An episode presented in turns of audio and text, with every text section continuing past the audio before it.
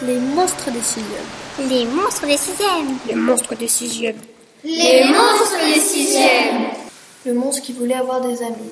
C'est l'histoire d'un monstre très laid mais très gentil. Il a des cheveux bleus, un gros nez, des longues dents pointues et jaunes. Il a des poils partout. Il lui manque des doigts. Il voudrait avoir des amis car il se sent seul. Il est moche donc tout le monde le rejette.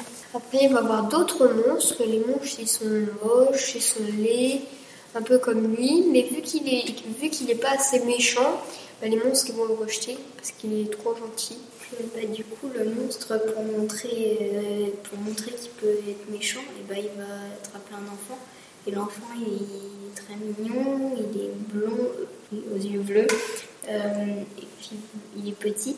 Puis donc après, il, montre au monstre qu'il peut le manger, mais en fait, il n'y arrive pas parce qu'il est trop gentil. Et après, les autres monstres, ils se moquent de lui, donc comme il est trop mignon, c'est nous qui allons le manger, il a l'air appétissant.